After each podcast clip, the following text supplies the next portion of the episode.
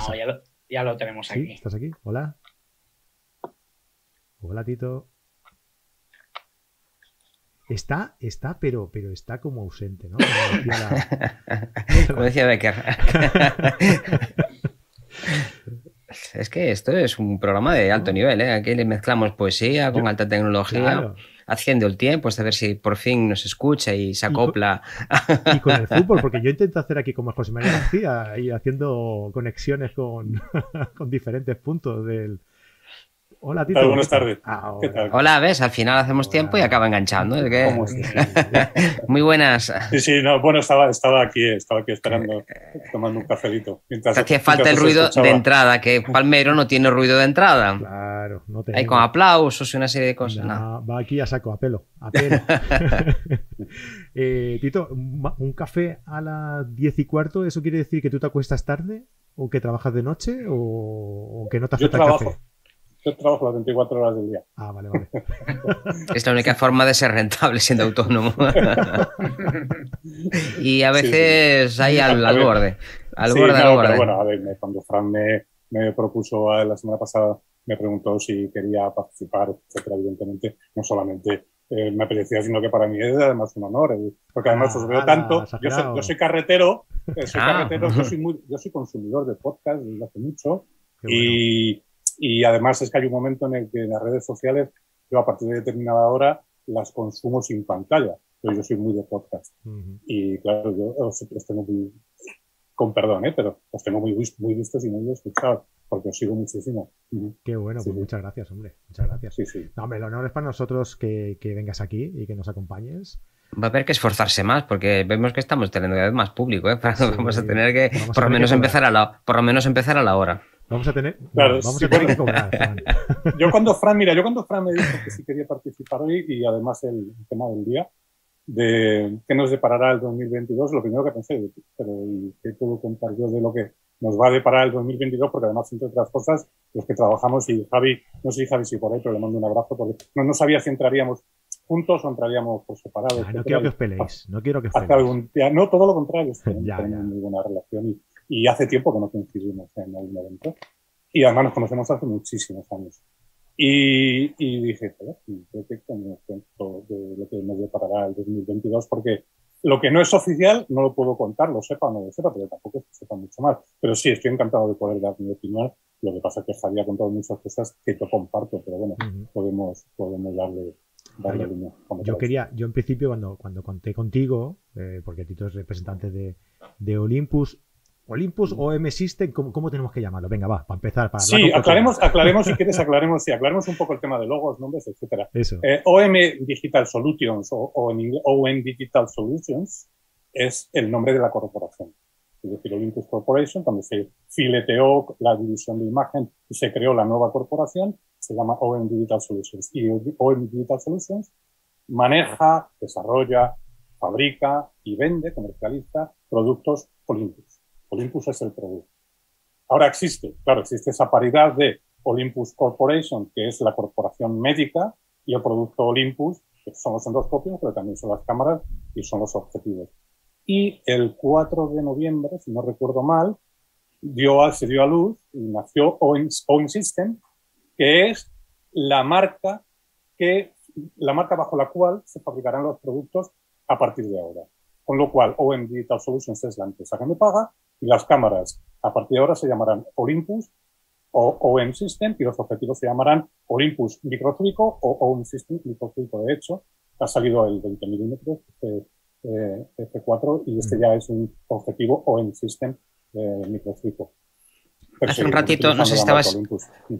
Hace un ratito no sé si estabas escuchando que hablaba que una de las grandes cámaras de la historia fue la M1 y la M4. Y es curioso que tanto tiempo después volvamos otra vez a un sistema que mantiene el- la OM. A mí me hace mucha ilusión porque de los, los que llevan poco tiempo en esto de la fotografía posiblemente no sepan que los grandes inventos de la fotografía han venido de la mano de Olympus fundamentalmente y de otros fabricantes que no son ni Nikon ni, ni, ni Canon. Siempre han ido un poco a, a un poco de rémoras de, de lo que pedía el mercado. Igual que ahora irrumpió pues Sony en su momento y, y es un, a mí me hace mucha ilusión seguir viendo una OM ahí, ¿no? Eh, además, como sabéis, claro, te agradezco mucho el comentario, Fran, porque además tú eres muy, muy buen conocedor de la historia de la fotografía y tengo tus libros aquí detrás.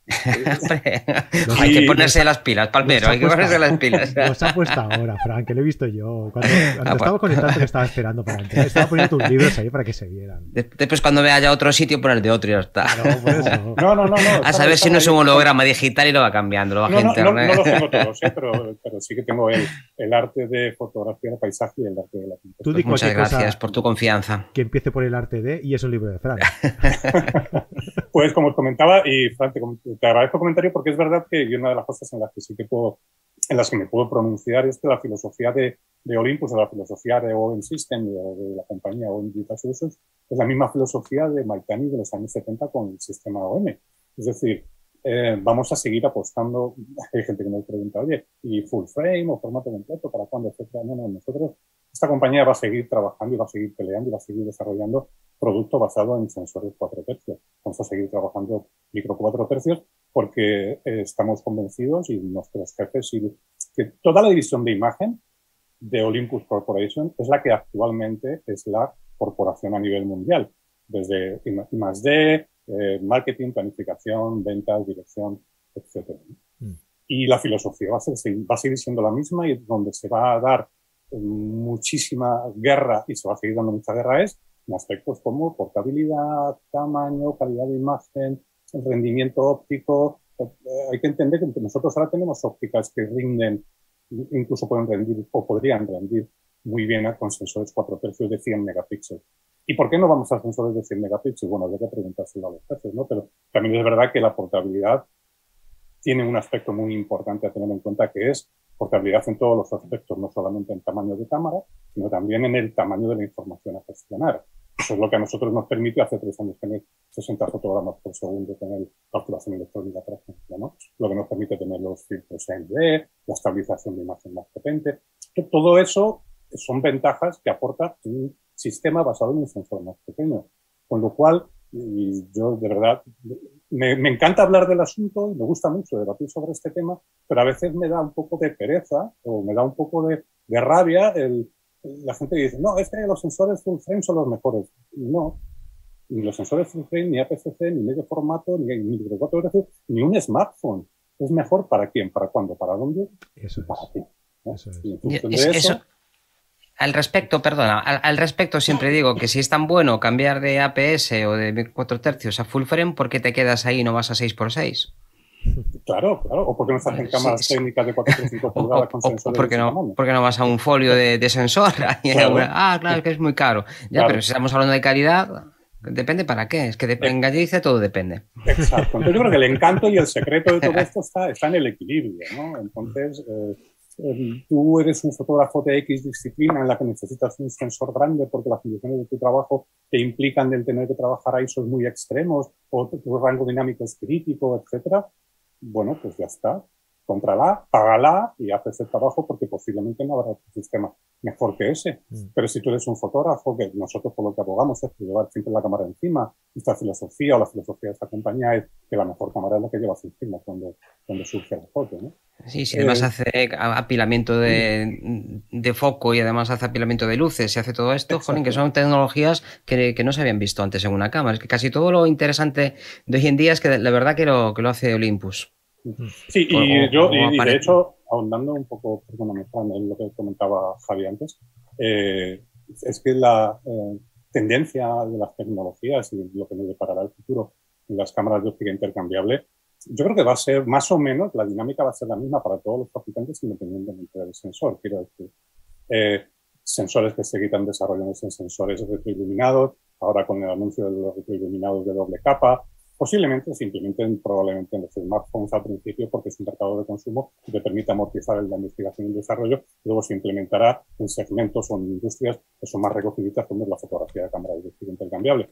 Pero por ahí van los tiros. Mm. Eh, por los tiros de la, inteligencia artificial, ¿no? El desarrollo de algoritmos y programas que te permiten, eh, cuando hacemos enfoque a sujetos muy definidos, de la detección de sujeto inteligente, que reconoce si es un gato, si es un perro, si es un avión, si es una moto, Eso es porque en las cámaras hay bases de datos de cientos de miles de fotografías que comparan patrones a velocidades vertiginosas. ¿no? Mm. Esto es el futuro sin lugar a dudas. Además hay una, hay una, función, sobre todo en, vuestras cámaras, que, es espectacular, que es la del el estabilizador de, la cámara. Claro, es, brutal, que puedes llegar a hacer fotografías a lo mejor a un segundo. Bueno, yo no, yo no puedo hacerlas a un segundo porque tengo el Tú también, no. no, no, Tú también. de hecho, de hecho hago así porque, mira, has visto, mi cámara también me enfoca a la mano y ahora me enfoca eso. Ah, ¿has visto?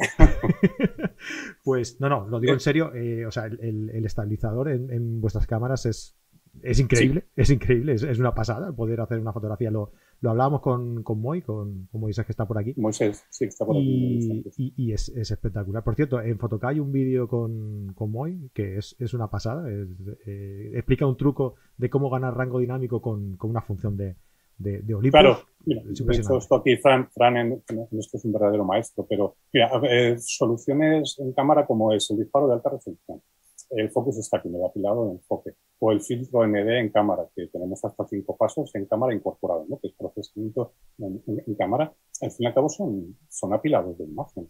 Cuando hacemos un ND32, cuando hacemos una fotografía eh, emulando un filtro de cinco pasos, ND32, la cámara lo que te está haciendo son 32 fotografías a razón de 60 fotogramas por segundo. Claro, eso, ¿en, ¿en, qué redunda? No redunda solo en tener un agua del mar lechosa o un agua de seda en un manantial. No, redunda en que 32 fotografías apiladas está reduciendo drásticamente el ruido, la, la reducción que tiene el ruido, estás ganando brutalmente en el, rango dinámico y estás obteniendo una fidelidad de color que con un solo disparo con sensores con mosaico de color no obtendrías.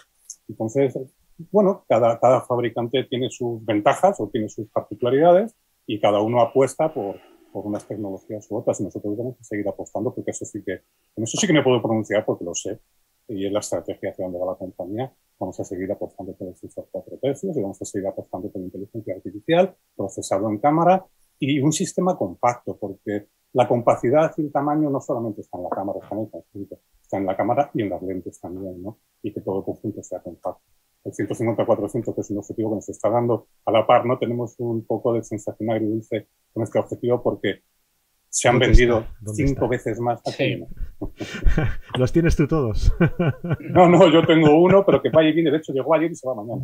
Y lo coge con dos dedos. Observes, ¿eh? Cómo lo cogió. con dos dedos. Esto es un 150-400 que tiene un ángulo de visión sin el multiplicador 1.25 de 300-800 milímetros, F4,5 en toda la focal pero es que pesa un kilo 800. O pesa menos de lo que parece. Quiero decir que esta, esta tecnología lo que permite es tener un conjunto portátil, un conjunto eh, eh, muy llevadero, un conjunto que no te da pereza cargarte a, la, mochila. Entonces, bueno, esa es la apuesta de Olympus, esa es la, apuesta de esta compañía y esa es la estrategia y espero que van a seguir luchando. Y, luego a nivel de sensores, de hecho, yo creo que una de las cosas que menos nos debería preocupar a nosotros, porque la tecnología está ahí, si en algún momento, en un momento determinado, eh, y es algo que a mí me gusta también decir, ¿no? No crecer en megapíxeles te permite, eh, todo depende de las necesidades de cada uno, ¿no? Pero no crecer en megapíxeles te permite mejorar la calidad de imagen que tienes actualmente. Tenemos sensores ahora de 20 megapíxeles. Bueno, podemos hacer fotos a pulso de 50 megapíxeles en formato RAW o de 80 megapíxeles también en formato RAW si utilizas un trípode. Y habrá quien diga, ya, pero es que los 60 megapíxeles en un sensor full frame, un sensor más grande, pues te permite no tener que hacer fotografías apiladas, etcétera. Bien, que son dos modos completamente distintos de trabajar, depende de las necesidades de cada uno.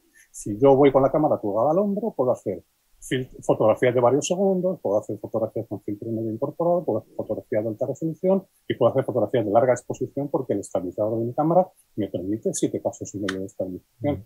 Y eso es mucho tiempo. ¿eh? Tito, si, si te digo yo que... Eh,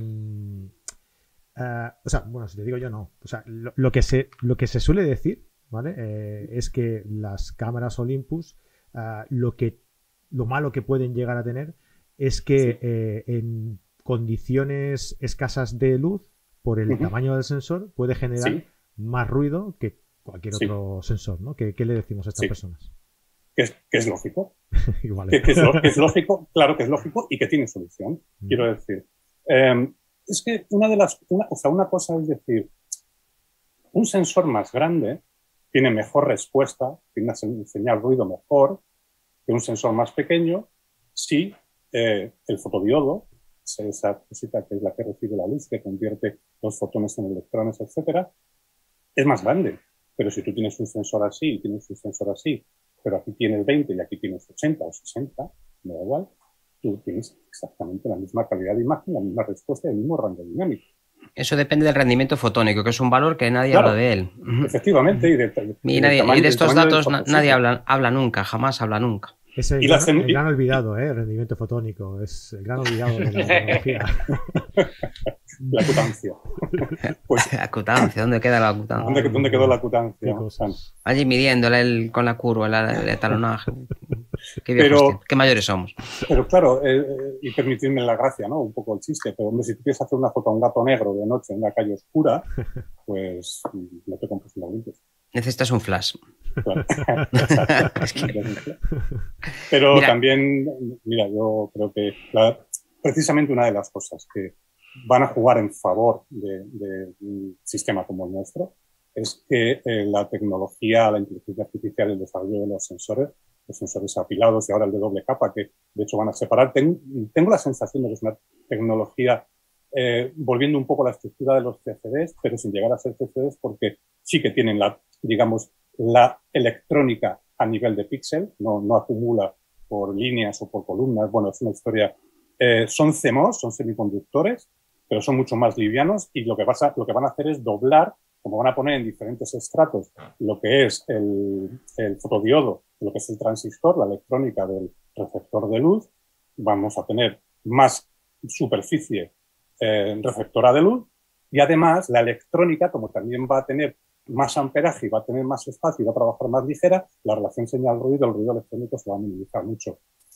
De esto se va a beneficiar eh, todo el mundo, sea, independientemente del tamaño del sensor. Que siempre el sensor más grande a nivel de eh, lo que comentábamos antes de tamaño de fotones, el sensor más grande se va a beneficiar de esto mejor, ya, pero es que va a llegar un momento en que vamos a hacer fotografías en plena oscuridad. ¿Quién, lo, va a necesitar? ¿no? Bueno, pues a lo mejor sí.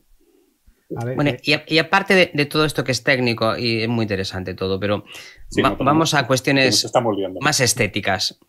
El gran olvidado de toda esta guerra, en todo, todo este negocio que tenemos ahora, es la calidad del desenfoque de las ópticas. Por ejemplo, el, que era el, que foto. esa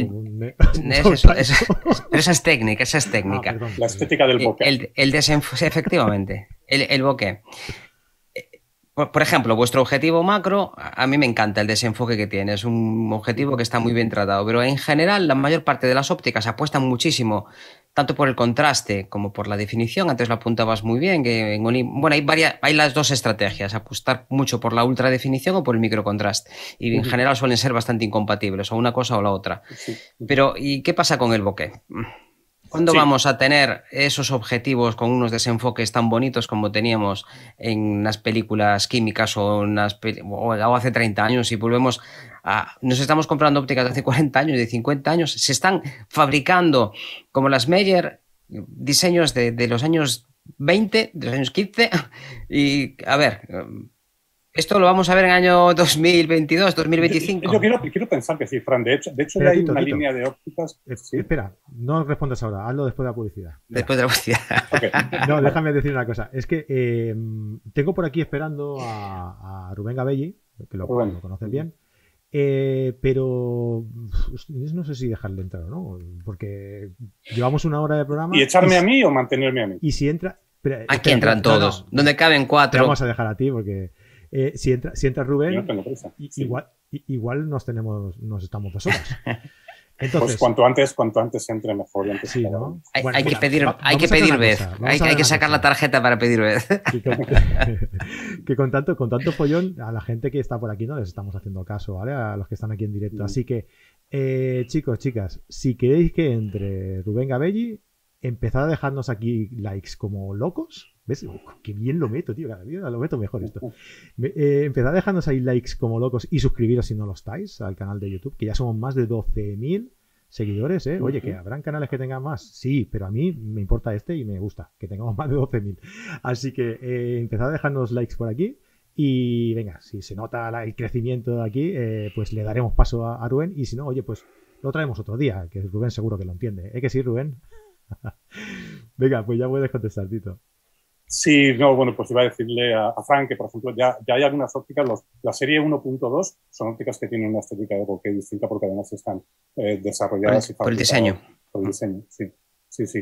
Y, y las ópticas largas, el 150-400 también y el nuevo 20 milímetros, eh, eh, el 20 milímetros 1.4 también tiene ya una estética bokeh distinta de los anteriores. ¿Sabes qué ocurre? Que es verdad que la familia OM, claro, en OM, si no recuerdo mal, se llegaron a desarrollar cerca de 60 objetivos vamos por 26 o por 27 y, se han cubierto quizá, ¿sabes? Eh, con el tema de las mirrorless, que Olympus empezó en el año 2008, pues han ido cubriendo, digamos, las ópticas para los mercados en los que, digamos, para los mercados más mayoritarios, pues de alguna manera, para resolver eh, necesidades de un público más amplio y ya vamos entrando en la especificidad, ¿sabes?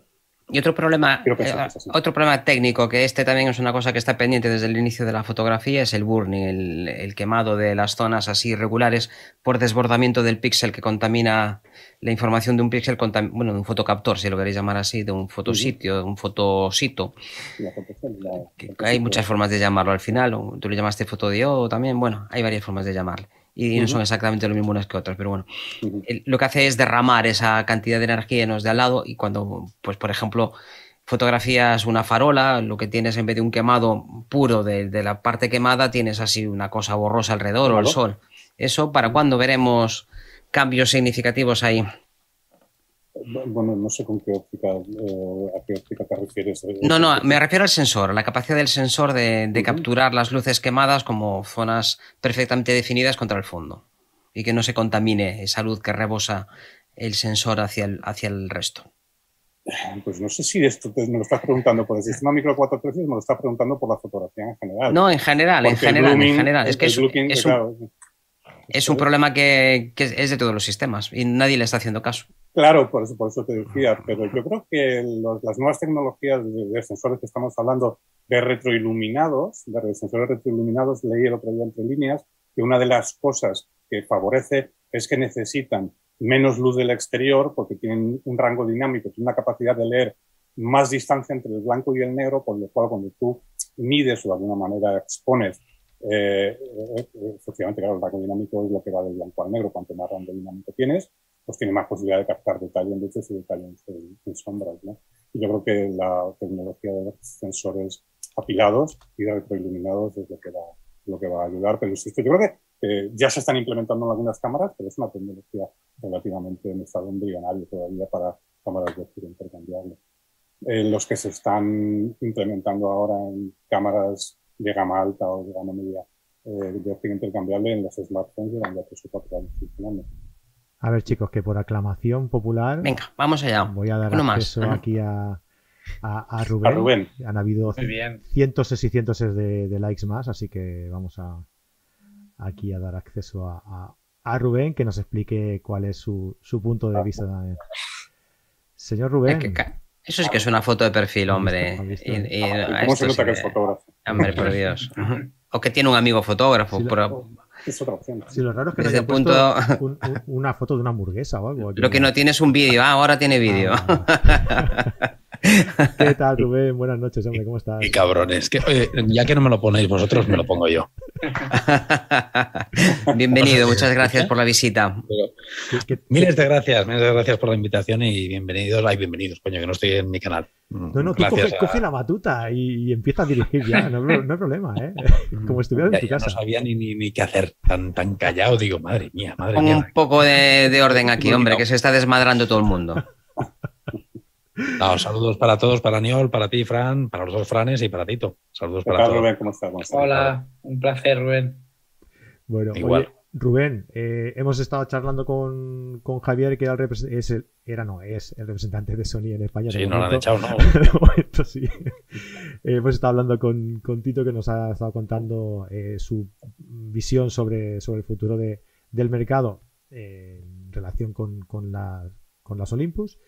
Y queríamos también el, punto de vista de un profesional, no porque Fran o, Anion no lo sean, sino porque eh, de alguien que se dedica a, la, fotografía como, tú y que sabe también eh, y que le gusta el cacharreo y, el, y las, y las camaritas, como, como a ti, ¿no?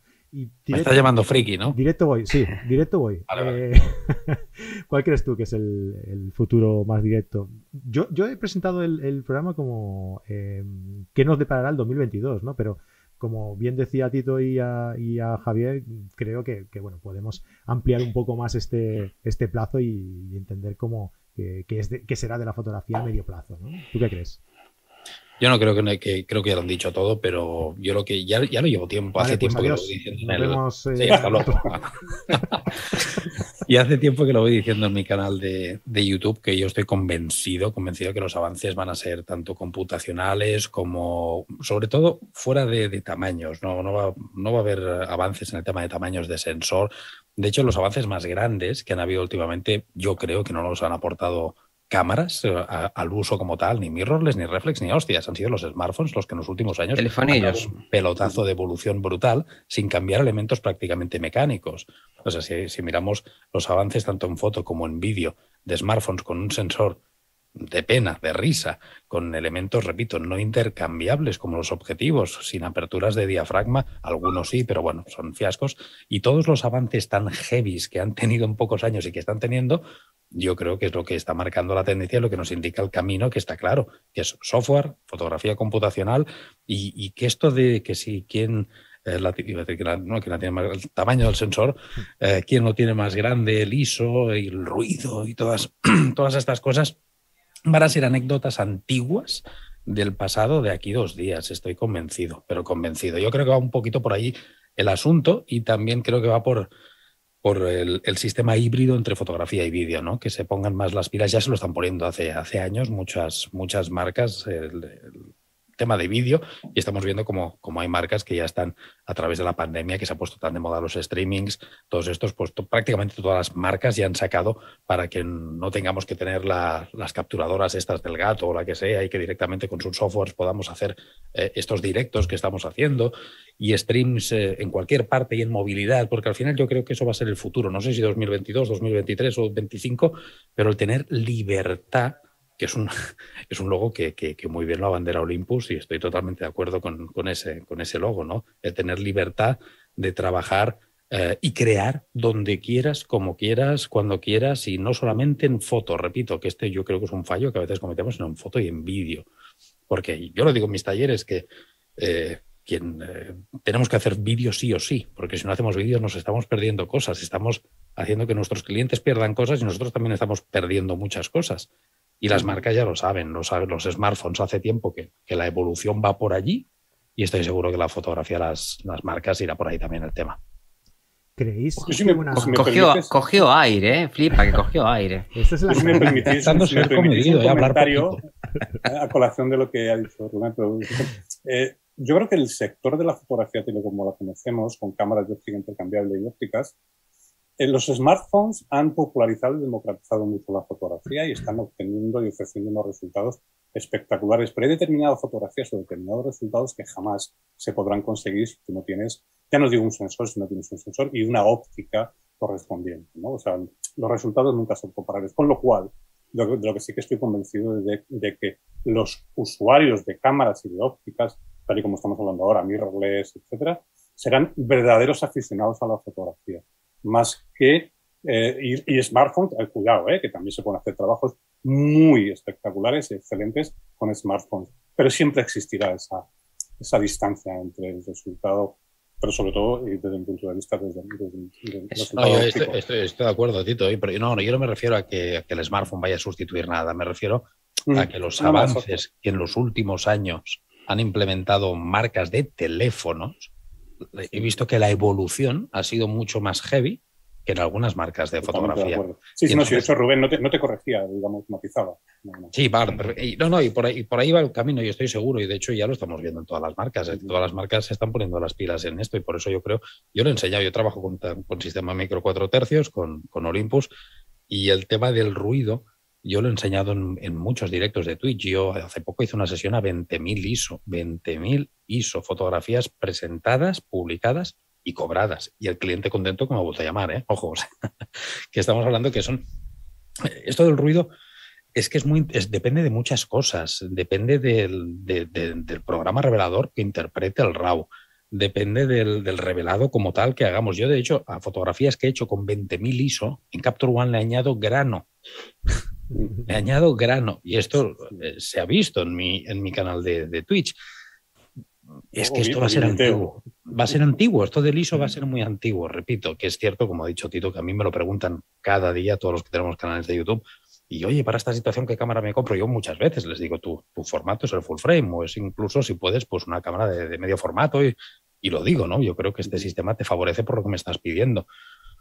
Pero eh, lo que son los, los, cánones estos tan genéricos que, que, se establecía todo, si quieres ser profesional, full frame, eh, cuatro tercios, uy, mucho ruido. En condiciones de poca luz no puedes trabajar. Esto, lo otro. O sea que ya iba todo ligado a un porqué y a un... No, esto va a desaparecer. Porque al final eh, el sensor, el procesador, eh, todo esto va a ser mucho más importante a la hora de, eliminar el ruido. Coño, el otro día estaba con mi iPhone, repito, con, este iPhone, el iPhone 13 Pro, en un, en un JPG. En un JPG, eh, en, en, el propio software que trae el iPhone, reducción de ruido, una fotografía nocturna, y, y es que alucinas, y es que al final ¿De qué estamos hablando? Esto del ruido que va relacionado al tamaño del foto, todas estas eh, cosas que se dicen del tamaño del sensor, del fotodiodo y tal, de aquí poco va a ser muy antiguo, estoy convencido, porque van a ir por otros lares las, los avances tecnológicos. Sí, aparte que si, si, se trata de echar carreras o de comparar, en todas las comparaciones siempre hay un ganador y un perdedor, dependiendo del terreno en el que, en el que se, se dirime la, la lead, ¿no? la pelea.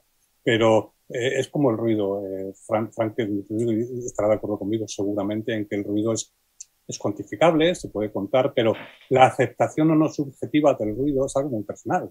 O sea, sí. Entonces es como todo. O sea, un kilo pesa menos que dos kilos, pero habrá quien lleve mejor dos kilos y habrá quien lleve mejor un kilo. Eso es a lo que mm. yo me refiero cuando digo que me, me, me aburre soberanamente el, el, tema de las comparativas, de, de la polarización, claro. de qué, qué, qué, vale o qué no vale. Pues es que para cada uno le vale. Eh, y también otra, cosa que, vale aquí, o sea, otra cosa que nadie habla demasiado, que yo lo, lo, explico también en mis talleres, no es que como estoy aprovechando los momentos pámparo de los talleres, ¿eh? es el tema del equilibrio, sobre todo el tema del equilibrio en relación calidad-precio. Esto nadie lo, lo, lo, lo, habla, se habla solamente del tamaño, ¿vale? Si el tamaño del sensor, cojonudo, tú tienes 3.000 euros para comprarte un cuerpo, pero si quieres ser profesional con un cuerpo no puedes, son 6.000. Tienes 3.000 por cada óptica, vas a tener una óptica, empieza a sumar. Claro, si me permites el chascarrillo, y dices, bueno, voy a hacer una foto a 12.600, ala, pues tiene ruido. ¿Y cuánto cuesta? Entonces, cuando dicen el precio, hombre, pues el ruido no es tanto. Claro, claro. Y, y, y esto pasa lo mismo, y, y, esto lo digo yo también, lo explico como cuando voy a un cliente, eh, haciendo una, un ejemplo que les digo, yo trabajo con flashes Godox y siempre lo explico. Digo, la mejor marca con diferencias Profoto, mucho mejor que Godox. Pero yo, el que tenga, por ejemplo, ahora a día de hoy un Profoto, va a poder hacer que vaya un cliente y le diga, no, mira, sabes que, esta sesión en lugar de 500 te voy a cobrar 1200. Pero es que, nene, vengo con un Profoto que es la hostia. Vas a alucinar. Me va a decir, oye, pues tráete un par de velitas y cóbrame menos, no me jodas, me, déjate el Profoto este en casa, porque al cliente esto se la trae al pairo, le da lo mismo. Al final, ¿qué quiero decir? Que todo tiene una amortización también. Y si tú te compras una cámara, mmm, formato completo, que vale X, que ese X es mucho, con unos objetivos tope de gama, porque al menos yo siempre me fijo en el tope de gama de cada marca. Cuando trabajaba en full frame, en APS-C y en cuatro tercios, siempre me he ido a los topes de gama. Te fijas en esos precios, lo duplicas todo para tener equipo por duplicado y, y, eso tiene que tener una repercusión en el cliente también, evidentemente, por lo que se llama la amortización, por narices. Pues, ¿qué quieres que te diga? Yo prefiero tener un equilibrio y puedo disparar a 20.000 ISO. Y al fin y al cabo, lo que yo lo que busco es equilibrio en, en, en todo mi flujo de trabajo, porque yo sabéis que hago fotografía, que hago vídeo, que hago streams, que hago, hago de todo un poco y necesito un sistema que sea equilibrado y que cumpla en todos los aspectos. Y yo creo que eso es, no sé si 2022, 2020, lo que sea, pero eso es futuro, equilibrio. Equilibrio y, y que te lo puedas permitir, que, tampoco no haya que pedir, porque coño, es que a día de hoy la situación económica aquí parece que todo el mundo tiene dinero por castigo, ¿eh? que hablamos de cámaras y de objetivos, como el que vamos, vamos, sí, será por dinero, ¿no? Vamos todos sobrados. Al final todo el coño. mundo, Rubén, tiene que, el, el día que necesita hacer un cambio, Uh, tiene que valorar primero por qué quiere realizar ese cambio, ¿no? Por, por, qué necesita ese cambio, ¿no? A ver. Es que no es una necesidad, en general suele ser un capricho. El concepto Ahí de amortización está. lo tienen los profesionales, porque si no te da más beneficio de lo que supone la inversión, no sí, te lo Fran, compras. Pero, pero ponte por lo que sea que, tú necesites realizar un cambio, ¿no? Vale, pues ya has metido en el proceso. Eh, ¿Por qué lo necesitas? ¿Qué quieres hacer? ¿Qué vas a hacer? ¿De cuánto dinero dispones? Hostia, pues es el equilibrio que hablaba, Rubén, ¿no? Vamos a valorarlo realmente, porque mucha gente se deja llevar por el nombre, ¿no? Eh, pues oye, un full frame, un tal, un cual.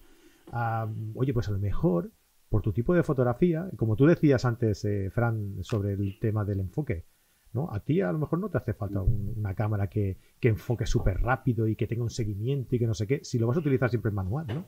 Qué tontería, ¿para qué me sirve a mí eso? Pues eh, que yo, yo, he hecho en falta un poco que la gente valore, ¿no? Y por eso eh, creo que es necesario y, es imprescindible que tú tengas tu propio criterio y, que vayas y visites tiendas eh, físicas donde te puedan asesorar y donde te puedan, porque realmente en una tienda, yo lo sé, lo sé bien, no, te van a ir a vender lo más caro. Seguro. Porque si te van a vender lo más caro, a ti tú luego te vas a dar cuenta. Vas a decir, oye, yo, yo esto para qué lo quería y el tío este me convenció a mí de que me comprara esta cámara que es la más cara, que es la más cara, cuando a mí no me hace falta. En la tienda van, a, van, a, hacer que tú te sientas a gusto, que tú eh, estés contento luego, porque eso querrá decir, mirado egoístamente desde el punto de vista de la tienda, que vas a volver porque te han dejado de vender algo más caro para venderte algo más barato, pero que se adecua a tus necesidades, ¿no? Entonces vas a volver. Por eso te digo que, uno, si tú eres capaz de evaluar qué es lo que te hace falta y, estudiarlo bien y darle vueltas, a lo mejor te interesa más lo más barato que lo más caro, ¿no?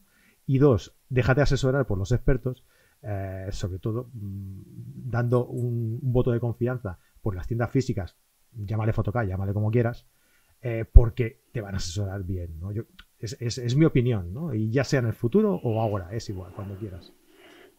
Mm. Yo estoy 100% con ese planteamiento de Permíteme que haga una, también un comentario al respecto con las tiendas especializadas que, por, desgracia, van quedando pocas, pero, pero, las que tenemos son eh, tremendamente profesionales en este país. Y eh, es que no es una cuestión de vender más caro o más barato, es que en la tienda especializada es en el único sitio en el que te pueden hacer un traje a medida.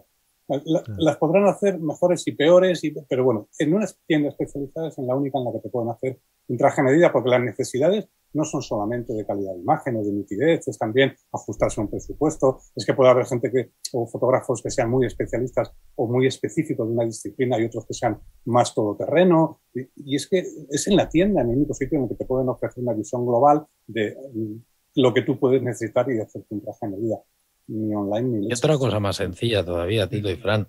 Una cosa que no se habla, que no, no son eh, avances tecnológicos, se llaman sensaciones. Y eso solo lo tienes en mano, botonería. Yo, por ejemplo, eh, con el sistema que trabajaba anteriormente, me gustaba mucho y, es un sistema que me gusta mucho, pero siempre lo había dicho, ergonómicamente me parecía una castaña y lo sufría, no, no me gustaba ni la, ni la organización de la botonería.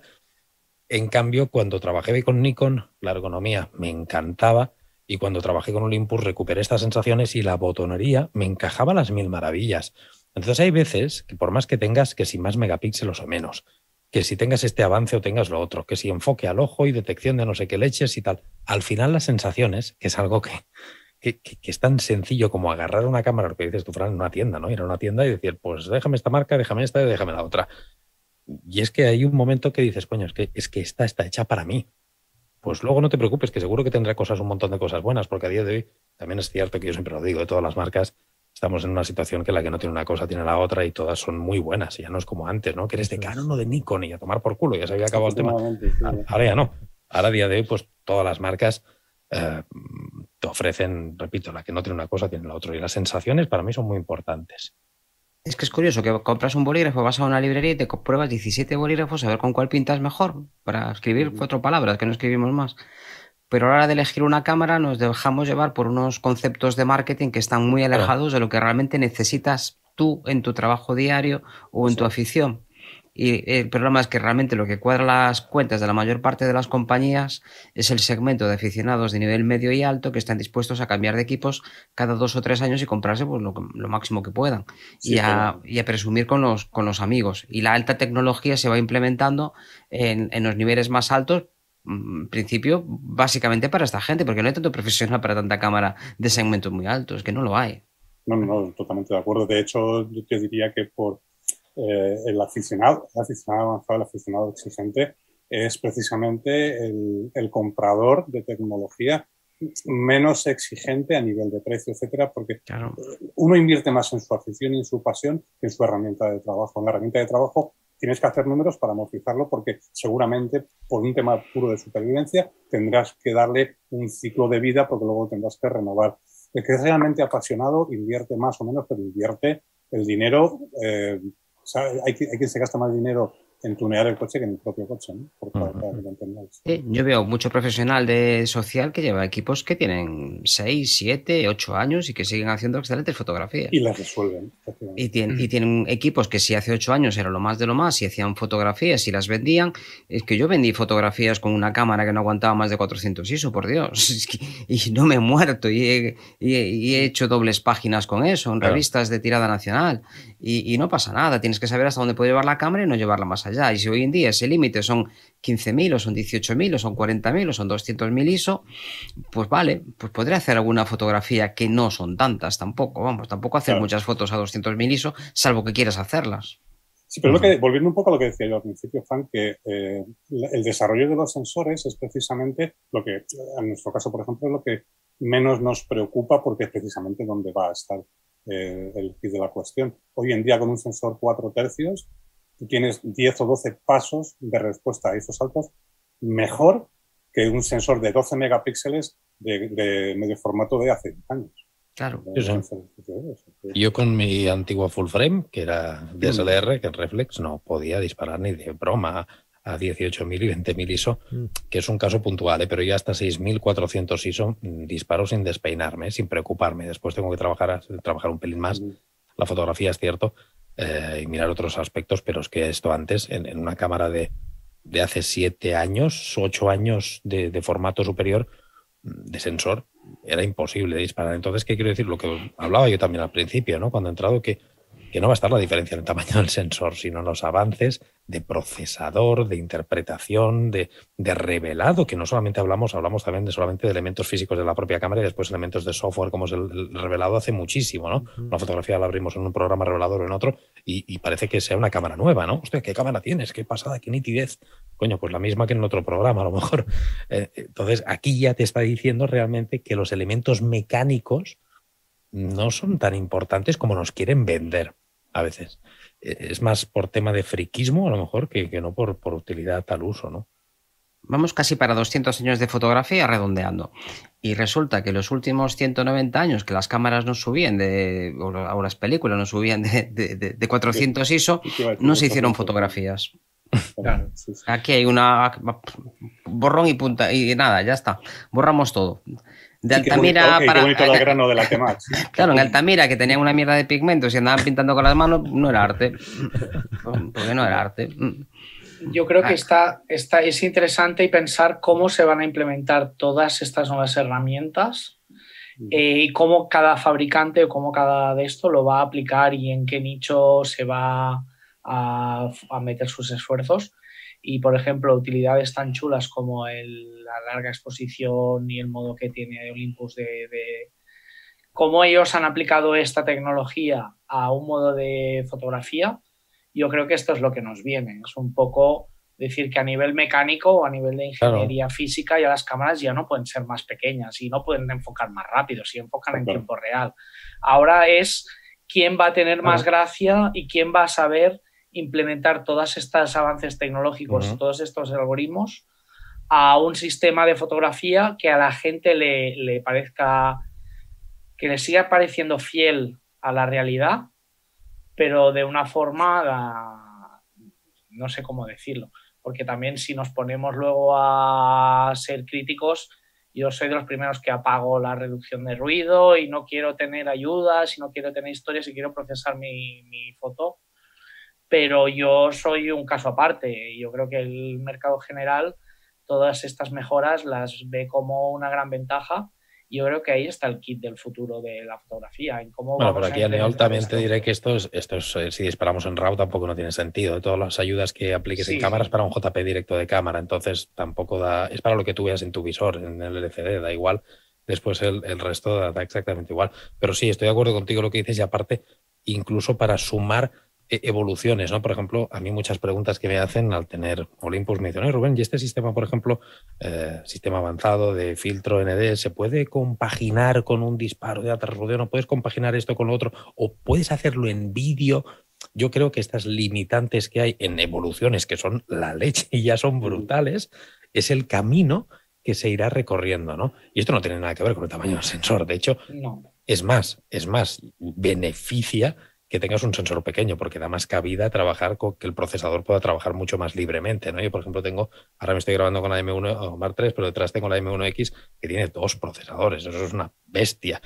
Pues yo estoy seguro que estas, estas cosas al final son las que lo van a notar, ¿no? Cuando una marca pues saque eh, repito, estos avances computacionales de Olympus y digan, no, mira, es que ahora también lo puedes implementar en vídeo o lo puedes hacer. Oye, nos hemos vuelto locos todos con el modo cinematográfico este del iPhone 13, que mm. funciona muy bien en algunas cosas y en otras es una mierda, pero es un paso ya.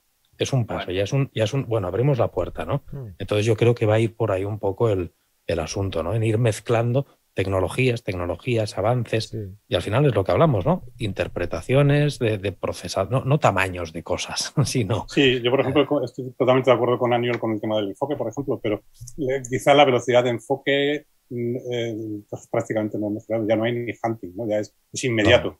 Pero el seguimiento del enfoque, por ejemplo, a lo mejor sí que es importante, se puede, se puede mejorar para que sea más preciso, no, no más rápido, pero sí más preciso. Y por ejemplo, una, por ejemplo, en tecnología de, inteligencia artificial, el modo Pro Capture que tenemos nosotros. Bien, Tito, ¿eh? díselo un fotógrafo claro. así le va bien o no. Claro.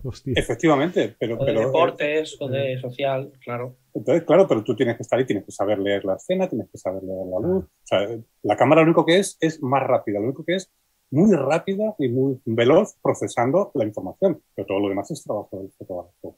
Entonces, si ahora tenemos, por ejemplo, a 60 fotogramas por segundo, eh, en el modo Pro Capture el seguimiento del enfoque en continuo no lo hace a 60, sino que lo hace a 18 fotogramas por segundo, ¿dónde se puede mejorar? Pues en los procesadores que te permitan hacer eso, 60 fotogramas por segundo, pero con foco continuo, de manera que el sujeto, si, se, si cambia de plano, que tú no pierdas el foco, por ejemplo. ¿no?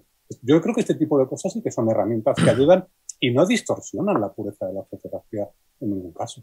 Bueno, yo os voy a decir la realidad. Estáis aquí derivando, estáis derivando. A ver, el futuro en pocos años, gracias al 5G que nos han puesto ahora con, con todo esto, lo llevamos ya integrado, en vez de Google Street, va a haber un Photo Street donde tú vas, yo qué sé, a la Torre Eiffel, sacas la, el telefonillo, el tío detecta dónde estás por el GPS, está viendo la Torre Eiffel, se conecta a una base de datos fotográfica, se baja una foto parecida de la Torre Eiffel desde donde estás tú, de puta madre, con un fondo, hay unas nubes, la hostia en verso, con una luz y no sé qué, y te pega el cambiazo en tiempo real, en tu foto, en tiempo real. Y dices, ojo, qué foto, mira, está lloviendo y mira que hicieron más azul. Ese es el futuro. El resto son tonterías.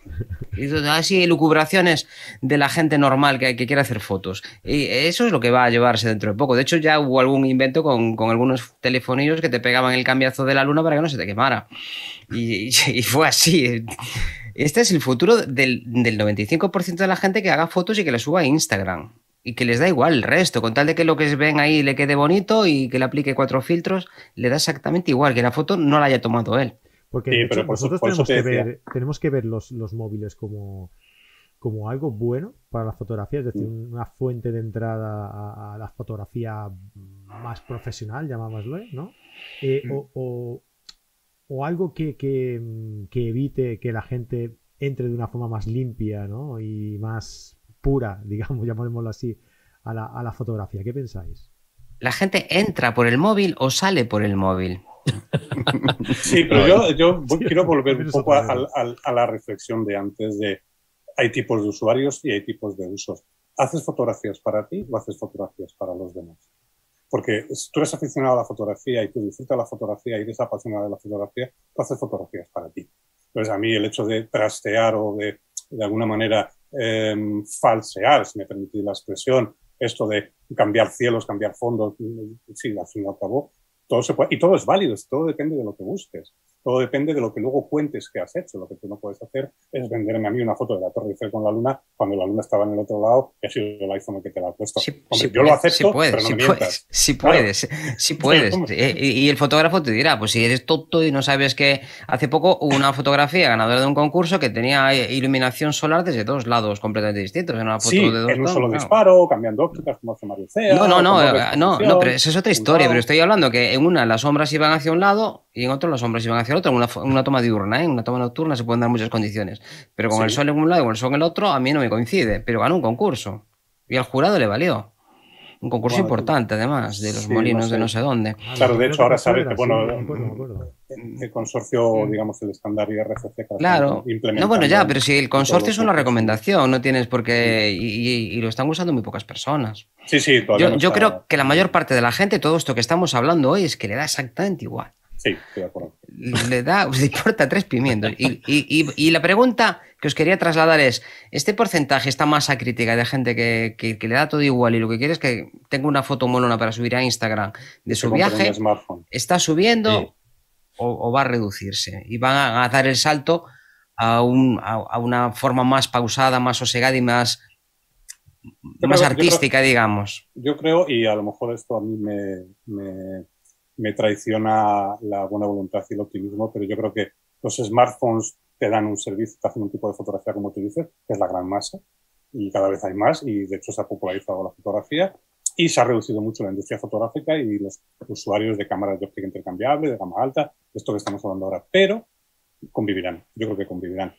Un, un Sí. usuario de mirrorless no es un detractor de, de smartphones. Sí, el problema, es, ¿no? el problema es que si no hay una masa crítica de gente que compre unos productos, lo- no se pueden diseñar y no se pueden mantener las grandes estructuras que suponen ahora mismo.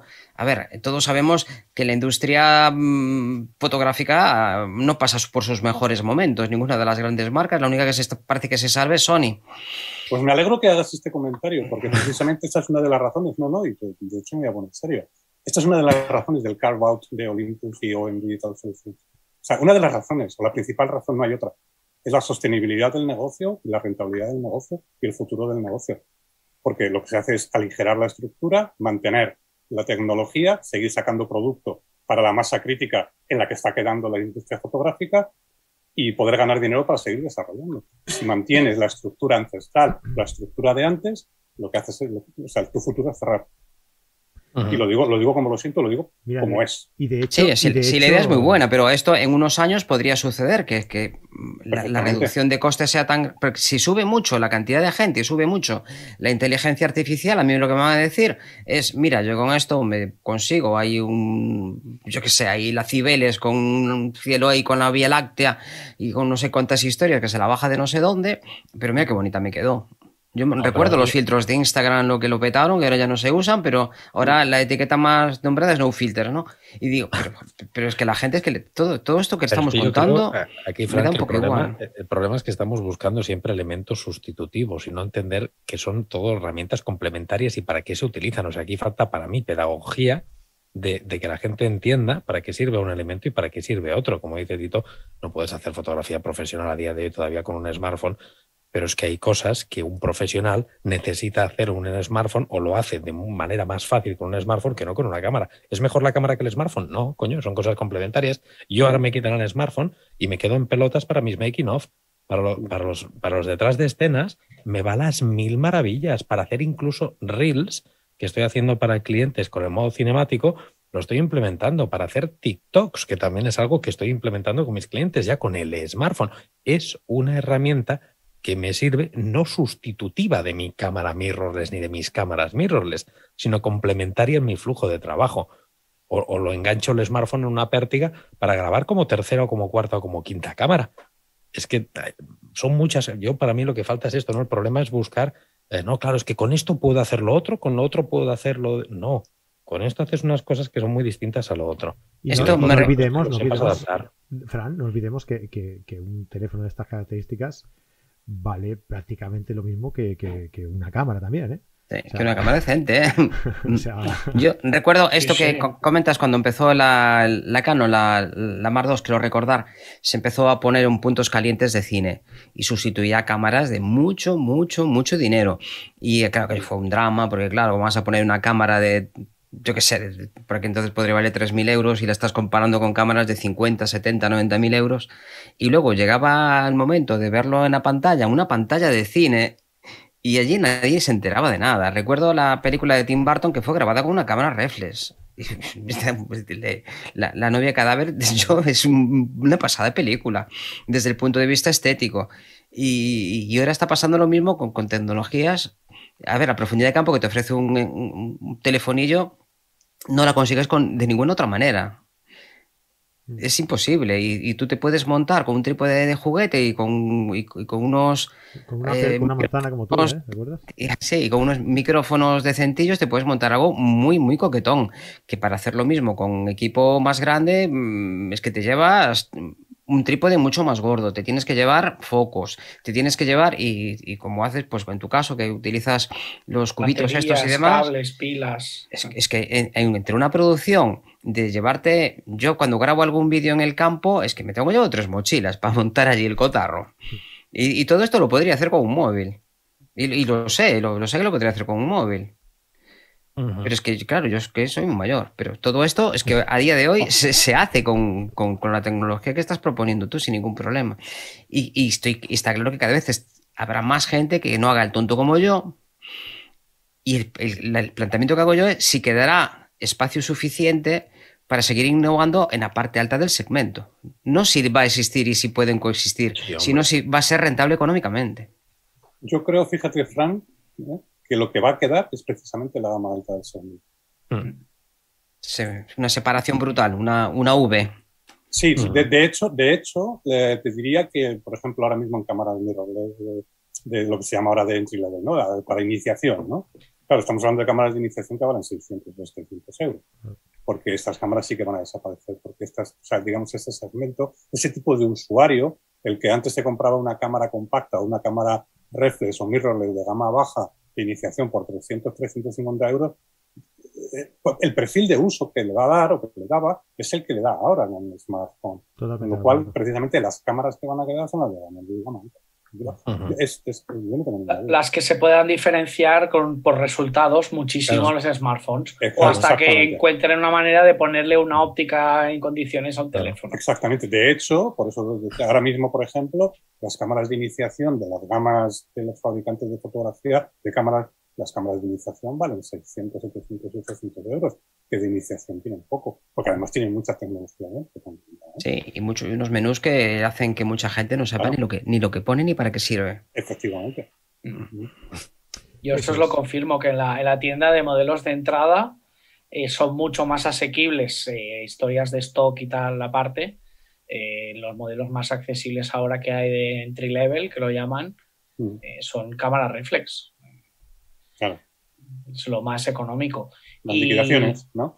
Bueno, y bueno, sí que sí que es verdad que no son tan liquidaciones porque Claro. incorporan ya muchísima cosa de lo que tenía una cámara mirrorless y de hecho cuando levantamos el espejo como antes decía Fran o como, eh, como Javier decía eh, la brillan cuando levantamos el espejo las últimas las últimas reflex pero, pero bueno, todas ya tienen wifi, tienen muchas cosas, tienen filtros, tienen la posibilidad de esto, no, no, no lo excluye el espejo o el visor electrónico. Todos estos avances ya se están aplicando en, en reflex de entry level, que sí que es verdad que, que tienen los días contados, eso sí que es verdad. Que ya los mismos fabricantes han dicho que dejan de fabricar muchos modelos de objetivos y de cámaras, pero, pero yo creo que la, la- la guerra o el cotarro está ahí en la, en la diferenciación de cómo vamos a aplicar esto, estas nuevas tecnologías. Y esta reflexión de Tito me ha parecido también muy acertada. ¿eh? La verdad que, que no lo había pensado así, pero me parece que tiene mucha razón. De hecho, en ese sentido, lo que son las compactas prácticamente han muerto. Quedan muy pocas en la tienda, es verdad. las cámaras compactas que quedan son las de acción, las 360 y, las TAF que tenemos nosotros. Y antes era el 90% de la oferta de cualquier fabricante. Claro. Sí. Fíjate, solamente, solamente Olympus hace 10, 12 años, solamente en España, vendía medio millón de cámaras compactas. Fíjate. ¿Cuánto hace? 8 o 10 años. Claro, con la erupción de los smartphones. No, coincidió, justamente. Es que la gente no necesita más calidad. Es que nosotros estamos aquí rompiéndonos las orejas con calidad, calidad, calidad. Y, es que la gente es que le da igual todo eso. A la mayor parte de la gente le da igual. Incluso al que contrata una boda, en la mayor parte de las ocasiones está más pendiente de si quedó guapo con una sonrisita que si tiene grano, si no tiene grano. Estos son pajas mentales que nos montamos los fotógrafos cuando vamos a una exposición, nos acercamos a cuatro centímetros de la foto y decimos, es que tiene un poco de ruido. Pero no ves que tiene un poco de ruido. A ver, centrémonos un poco, por Dios, que esa parte ya, ya está sobrepasada. Pero eso sí, después no, no, nos queremos gastar los 40 euros que vale una copia, porque ahí sí que hay una tecnología que no hemos hablado para nada de ella hoy. Pues siempre estamos ahí centrándonos, pero falta la parte de reproducción y estamos ante puertas también de una revolución importante en imprenta. Las imprentas son métodos de, trabajo que son muy caros, que tienen un periodo de amortización, amortización otra vez, muy largo, de, de, décadas, de 15, 20, 25 años. Hay máquinas alemanas que pueden trabajar durante más tiempo con algunas actualizaciones. Y ahora se está trabajando muchísimo con, con tintas, con tintas, por ejemplo, a base de colza, de soja, y, claro, ahora se están empezando a implementar. Empezamos a ver libros que se están imprimiendo con eso. Y cuando ves el resultado, no tiene nada que ver con la cámara, no tiene nada que ver con el ruido, tiene que ver con la, con la última parte de todo esto. Estamos. Falta hablar de los monitores, que también estamos llegando a un punto en donde los monitores son mucho mejor que los que teníamos hace 5 o 6 años. Y ves mejor las fotografías y las ves más homogéneas, porque todo esto de la gestión de color, yo creo que también está tocando a su fin, porque va a ser una cosa automática en breve. Y nos falta toda esa parte que nunca hablamos de ellos, ¿os dais cuenta? La gestión del color del proceso. toda esta parte de, cómo ves las fotos, de dónde las ves, tanto sea impreso como visualización en pantalla. Nos faltan los proyectores, que es un, el gran olvidado de, la, de, todo esto. Vas a una exposición y todo el mundo, hoy en las performances, todo esto, se monta un proyector allí, que es una patata que... Pero, aquí, aquí en el chat, por ejemplo, están comentando mucho si, si el futuro de esto, de dónde van las fotos, no será Instagram. Bueno, Instagram. Entiéndese Instagram como cualquier red social que se, que se A ver, Facebook e Instagram desaparecerán del mapa y se lo llevará a la corriente. Habrá, otra, Habrá otra, vale. habrá otro concepto. Pero habrá otro concepto, pero la resolución de las fotografías mm, o del vídeo, me imagino que será suficiente con un con un, eh, un, smartphone, ¿no? Con la calidad de un smartphone. Por lo, y, más que suficiente. más que, suficiente. A ver, una... el, el, el, argumento este le está dando la, la, razón a lo que comentaba Tito, que yo creo que, que el mundo de la fotografía eh, va a quedar para un nivel mm, medio de usuario medio, eh, medio alto. ¿no? Eh, con, con, cámaras, con, con gente que, que, realmente quiera vivir toda la experiencia, desde, desde coger la cámara, ¿no? Desde el tacto de la cámara, desde cambiar el objetivo, desde jugar con la apertura, desde el desenfoque, desde el no sé qué, jugar con la cámara, ¿no? Más que, más que el resultado final. Y poner un carrete y poner un carrete. También hay, también hay. Claro, es que al final esto va a ser muy minoritario. Antes hablaba en, el chat, que yo lo voy siguiendo, pues, estoy escuchando, y hablaba que no habrá bodas con un telefonillo. A ver, eh, se ha grabado ya para, para, una prestigiosa revista, se ha hecho un reportaje con un iPhone, un iPhone creo que recuerdo que era un 5, de la guerra de Irak. Bueno, David, mm. David Melchor nos comentaba por aquí que vio un reportaje de una boda que eh, le había hecho un perro con una GoPro en el cuello claro. Por aquí te da la idea un poco de lo que quiere la gente, ¿no? Cosas originales. Claro, depende de lo que busques. Y, eso te permite pasar desapercibido. Stephen Soderbergh, las últimas dos películas las ha rodado también con un teléfono. Y se ha rodado un capítulo de CSI, y tú has mencionado antes una película, y se han hecho muchísimos formatos televisivos con una 5D de Mar 2 o con una D800 y nadie se ha enterado. Y, y, a nadie le importa. Y a nadie le importa. Y la capacidad que tienen de, hacer cosas nuevas que antes no se podían hacer Porque yo recuerdo, esto lo comenté ya algunas veces y me repito, ya es cosa de, la edad, ya lo sabéis. Galen Rowell comentaba que él a veces pues sabía que para llegar a la cima y ver el amanecer, pues con el equipo no podía subir porque llegaría tarde, entonces iba sin nada. Y se sentaba allí y miraba el amanecer. Claro. Y, no decía foto, porque no, o era una cosa o la otra, o era una cosa o la otra. Por eso existen las Olympus. Ahora. Claro. claro. Ahora los Olympus suben a Everest y van a la Antártida. Él trabajaba con Olympus, mira tú, qué, casualidad. Lo que pasa es que de aquella llevaba 30, 40 rollos en la mochila. claro, le pesaba más, le pesaba más la película que la película. Efectivamente, lo que podría haber hecho en una pared de esas con, con un Olympus. De hecho, ahora tenemos a, Camacho que estaba haciendo 8000 por ahí y, y también usaba un Olympus y y da muy buen resultado con el frío también. Bueno, chicos, oye, yo, Creo, yo creo que vamos a ir dejándolo ya hasta por aquí porque Fran, Fran quiere irse a dormir. Que ya, como él dice que la, es mayor. Eh, no, perdona. lo que pasa es que Rubén ha hablado poco, me vas a perdonar. es que aquí entre, entre titanes me siento pequeñito. Sí, hombre. Sí, hombre. Bueno, yo, quería hacer un último comentario, un penúltimo, antepenúltimo. Ya me lo habéis, ya me habéis animado. Y es agradecer a, Olympus que siempre está en todos los congresos. Es el único fabricante que siempre puedes contar con él si haces un, cualquier evento. En iPhone habéis puesto uno de los premios más importantes del concurso. Eh, prácticamente a todos los sitios a los que voy. Tenéis un stand, a veces apoyáis también a otros fabricantes dejándoles aquí pues, para que prueben sus propios trípodes, o sea, siempre estáis ahí, siempre, y además siempre habéis estado. Tú esto se lo planteas a otros fabricantes y es que ni te contestan. Así que es una cosa que desde el punto de vista de la difusión es muy de agradecer. Equilibrio, ¿no? Yo también esto del equilibrio que decía antes, y lo he dicho mucho, ¿no? Porque este Tito aquí al lado, ¿eh? ahora es que lo he dicho muchas veces en mi canal de YouTube y en Twitch, entonces la gente que me sigue ya lo saben.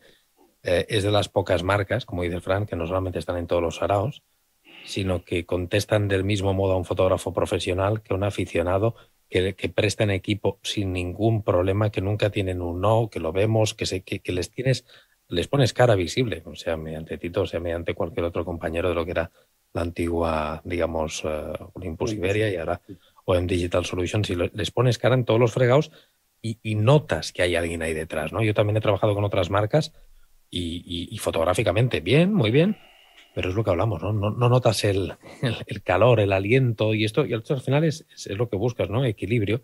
Me voy a quedar sin batería, voy a enchufarlo que os estáis pasando mucho. ¿eh?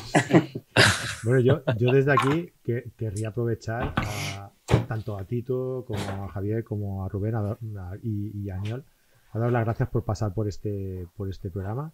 Y, ya que estamos y aprovechando el comentario que decía Fran de que Olympus está en todos los fregados, que a Carrete Digital no le, no le iría mal un sponsor. ¿eh? Toma ya.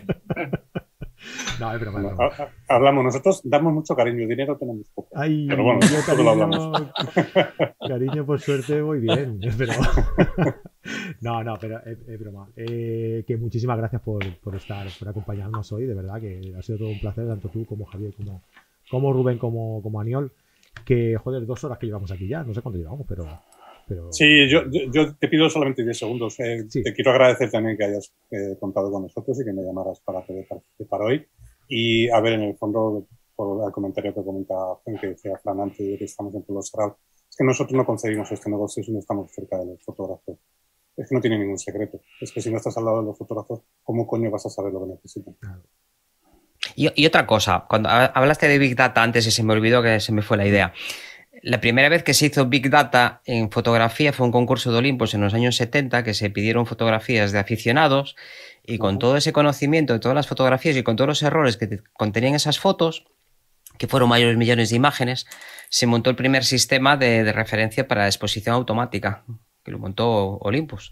Lo montó el sistema OM en función de cómo medía la gente y los problemas que había, pues se montó una, una cámara que tenía acceso a un montón de, de pues esto se parece a esto. Y entonces en este caso hay que hacer esto otro. Entonces modificaba la exposición de forma automática para conseguir todo esto. Sí, al final para entender los problemas hay que escuchar a los, a los que lo sufren, ¿no? sí, pero sin lugar a dudas, ¿eh? es que no, de verdad que no existe otra fórmula. Si es que no es magia, no es magia. Claro. Pues nada, chicos, lo dicho, muchísimas gracias por pasar por aquí. Gracias a vosotros, un placer. Y un abrazo, a, vosotros, a todos. Encantado. Y a Un todos abrazote. que- Y a todos los que nos escuchan, que si no, no estábamos aquí tanto tiempo Eso, tampoco. Exacto. A ¿Y todos por los qué que no me dejan hacer la el- despedida? Que si no se caga, vamos, caga terrorito, ¿eh? todos los que estéis por aquí por el chat, que me sabe mal que no hayamos podido estar más encima y comentando todo lo que habéis estado escribiendo, porque no podemos estar por, por todo, la verdad. Eh, pues nada, muchísimas gracias y os esperamos aquí la, la semana que viene. Que por cierto, por cierto, hemos, eh, hemos visto lo del tema de, de la fotografía 360 de, de David Melchor y por el principio, cuando lo hemos comentado, han habido mucha gente que sí, que nos ha dicho que sí, que, que, que quería... Aclamación popular, hay que traerlo. ¿Verdad que sí? Sí, pues claro, venga, sí. eh, David, Sí. ve El sistema este funciona mal, mal. Con un Olympus igual, con el estabilizador 4DS Ese no funciona. O 5D o 6D, ya no sé por dónde van ya. David Melchor, ve preparándote el tema para la semana que viene, que queremos saber cómo haces estas fotos. Y no sirve que te inventes el, el sistema que nos ha dicho Fran, ¿eh? Ese ya lo ha dicho él. Tienes que explicarnos cómo lo has. Lo voy a patentar, sí. lo voy a patentar. Aquí si hay cámara 360, si hay rótula nodal, si hay stitching, si está todo juntado, a ver cómo lo ha hecho. Queremos saberlo Bueno, todo. Y ahora yo que así que nos están escuchando un montón de fabricantes, que yo lo sé, lo que pediría en el futuro es un trípode que sea más fácil de llevar. Yo Ah, ¿tú- estuve, ¿tú, sigues, tú todavía usas trípode? yo uso trípode porque me, me gustan las fotos con trípode. Es una, una estética, Lo es que una decíamos, la estética. experiencia, la experiencia. La gente no nota la diferencia, pero yo sí. A la hora de componer es muy diferente componer con trípode que sin trípode. Eso es una diferencia abismal. A la hora de enfrentarte a la situación es muy distinto. La, la capacidad de nuestro cerebro de, de- de centrarse en una cosa o en la otra es muy diferente y la- las posibilidades que te tiene de hacer pequeños cambios en la exposición, en, en diafragma, en Sí, no, aparte, variar una cosa, variar la otra es, es muy diferente. Y aparte de eso, que Yo voy a, estoy 100% yo voy a de usar acuerdo trípode contigo, toda la vida. Si vas a hacer fotos de más de 5 o 6 segundos de exposición, necesitas Yo, yo uso el trípode a un milavo de segundo, con una cascada a mediodía uso trípode. Pero lo que necesito es un trípode. Yo estuve mirando un poco, a mí me gusta la física de partículas y estuve mirando cómo podría ser un antigravitón, pero parece ser, aún no hemos detectado el gravitón como para detectar antigravitón. Entonces, por ese lado, la antimateria no, no va bien. Entonces, yo he estado pensando un método más sencillo y voy a hacer así un Berkami para suscripción popular con unos globos de helio y con un grifo que los vaya regulando y que se vayan equilibrando. Muy bien. Pero no, Patenta, patenta, Fran. patenta. Entonces, está en la cabeza que no para, cabeza no para. Abrir melones a las dos horas del directo, no, no, no, esto no, no me lo haga, Fran. Esto no me lo haga. Buenas noches a todos, hasta la semana que viene. Un abrazote. Un abrazo. Chao, Chao. adiós.